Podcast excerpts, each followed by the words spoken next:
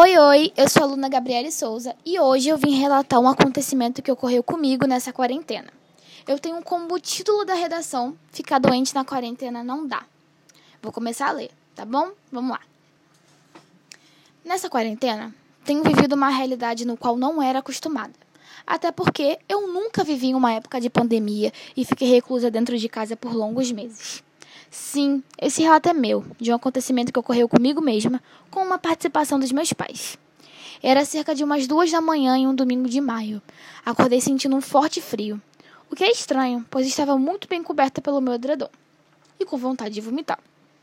Levantei da cama e fui em direção ao banheiro, e quando eu notei, me deparei com a minha mãe escovando os dentes. Ela me perguntou por que de eu estar acordada àquela hora, já que eu sempre fui de dormir muito cedo.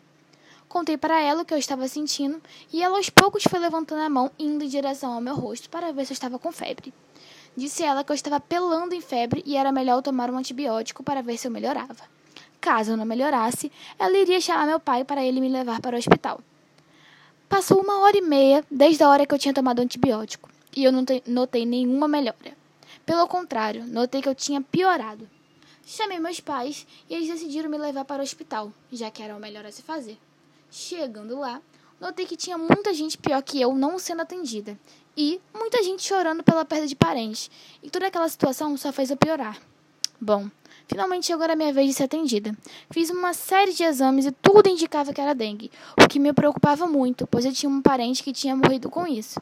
E depois da conclusão de todos os exames, realmente eu estava com dengue, mas o médico disse que eu fui para o hospital na hora certa, pois se eu esperasse mais uns dias, eu poderia ter ficado mais fraca e o pior ter acontecido comigo. Então, o médico me receitou uma série de remédios e de outros tratamentos também. E dessa forma eu me curei, fiquei bem. Aliás, cá estou eu contando meu relato, não é mesmo?